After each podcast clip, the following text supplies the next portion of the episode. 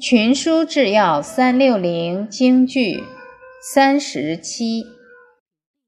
无长安之国，无恒志之民。得贤者，则安昌；失之者，则危亡。自古及今，未有不然者也。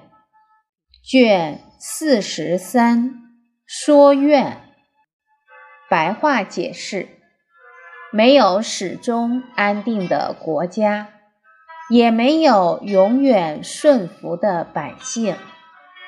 得到贤人辅佐，就安定昌盛；失去贤人，就导致灭亡。